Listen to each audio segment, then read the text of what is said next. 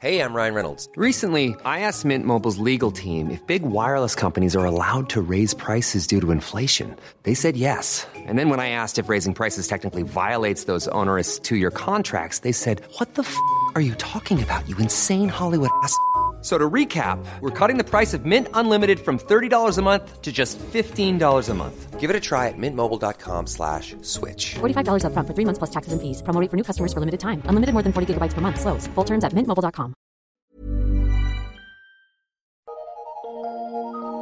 Eu sou Mário Persona e essas são as respostas que eu dei aos que me perguntaram sobre a Bíblia.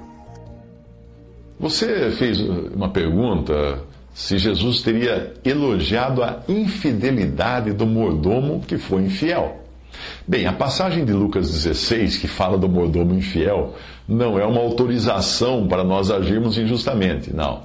Não é um modo injusto de agir daquele mordomo ou a sua infidelidade que é o foco do ensinamento do Senhor nessa passagem, mas sim o que ele fez com aquilo que ele obteve durante o seu tempo de mordomo, vivendo em infidelidade. Ele fez provisão para o futuro. É esse é o foco do ensino do Senhor Jesus ali. O modo como ele conquistou aquilo não importa, o foco é que ele provisionou, guardou para o futuro. Trata-se de um elogio à prudência e não à desonestidade. Essa é a lição. Um texto de John Nelson Darby faz o seguinte comentário da passagem, abre aspas. O homem, de uma maneira geral, é mordomo de Deus.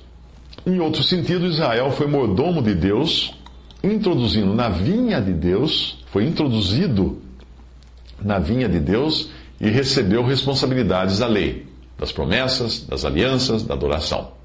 Mas em tudo isso, Israel desperdiçou aquilo que pertencia a Deus. O homem foi visto como um mordomo completamente infiel. Agora, o que fazer?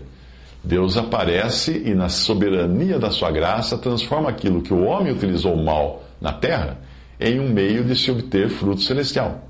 As coisas deste mundo que foram confiadas ao homem não devem ser usadas para desfrutar agora deste mundo, o qual está totalmente separado de Deus, mas devem ser guardadas tendo em vista o futuro.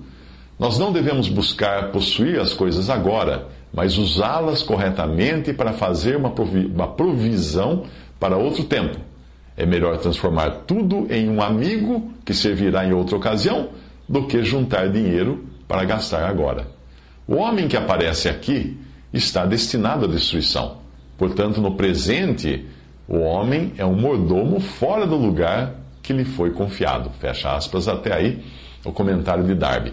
Generalizando, nós podemos dizer que todas as atividades profissionais, industriais e comerciais trazem em si a marca do pecado por serem concebidas e realizadas por homens, homens caídos num mundo arruinado. O próprio dinheiro que nós ganhamos com o nosso trabalho é chamado de riqueza da injustiça na Bíblia, já que nós não precisamos rastrear muito dinheiro, as cédulas que nós temos no bolso, para descobrir que elas passaram por lugares e por atividades pouco recomendáveis.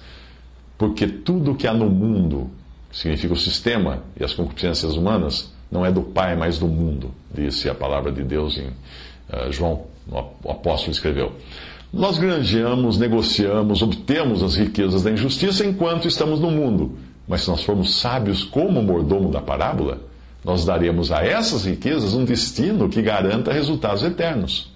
Evidentemente, o assunto da parábola não é salvação, mas é provisão. Portanto, isso não invalida o fato de que, a, de que coisa alguma, incluindo riquezas, caridade, trabalho para Deus, etc., pode nos dar salvação, a qual nós só recebemos pela graça de Deus e pela fé em Cristo e em Sua obra substitutiva e expiatória na cruz do Calvário.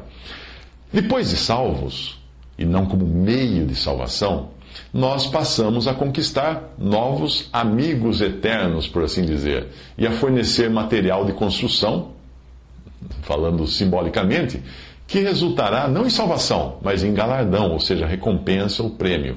Em 1 Coríntios 3, de 12 a 15, fala: E se alguém sobre esse fundamento levanta um edifício de ouro, prata, pedras preciosas, feno, palha, a obra de cada um se manifestará, pois aquele dia demonstrará, porque será revelada no fogo. E o fogo provará qual seja a obra de cada um. Se permanecer a obra que alguém sobre ele edificou, esse receberá galardão. Se a obra de alguém se queimar, sofrerá ele prejuízo. Mas o tal será salvo, todavia, como que pelo fogo. Uma historinha que eu li certa vez ilustra bem isso. Conta que um homem chegou no céu e viu muitas mansões construídas para a habitação dos salvos. E no final da rua havia um casebre e o anjo indicou que ali seria sua morada. O homem então reclamou, mas o anjo explicou: Olha, foi o melhor que nós pudemos fazer com o material que você mandou para cá.